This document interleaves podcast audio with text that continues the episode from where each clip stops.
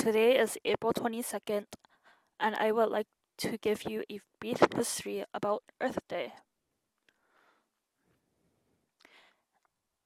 Every year on April 22nd, Earth Day marks the anniversary of the birth of the modern environmental movement in 1970.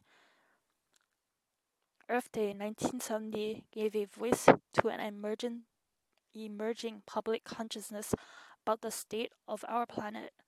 In the decades leading up to the first Earth Day, Americans were consuming vast amounts of leaded gas through massive and inefficient automobiles.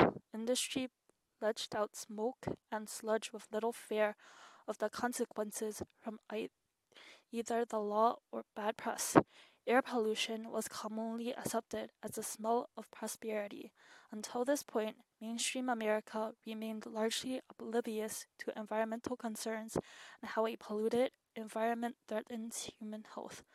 However, the state was set for change with the publication of Rachel Carson's New York Times bestseller Silent Spring in 1962.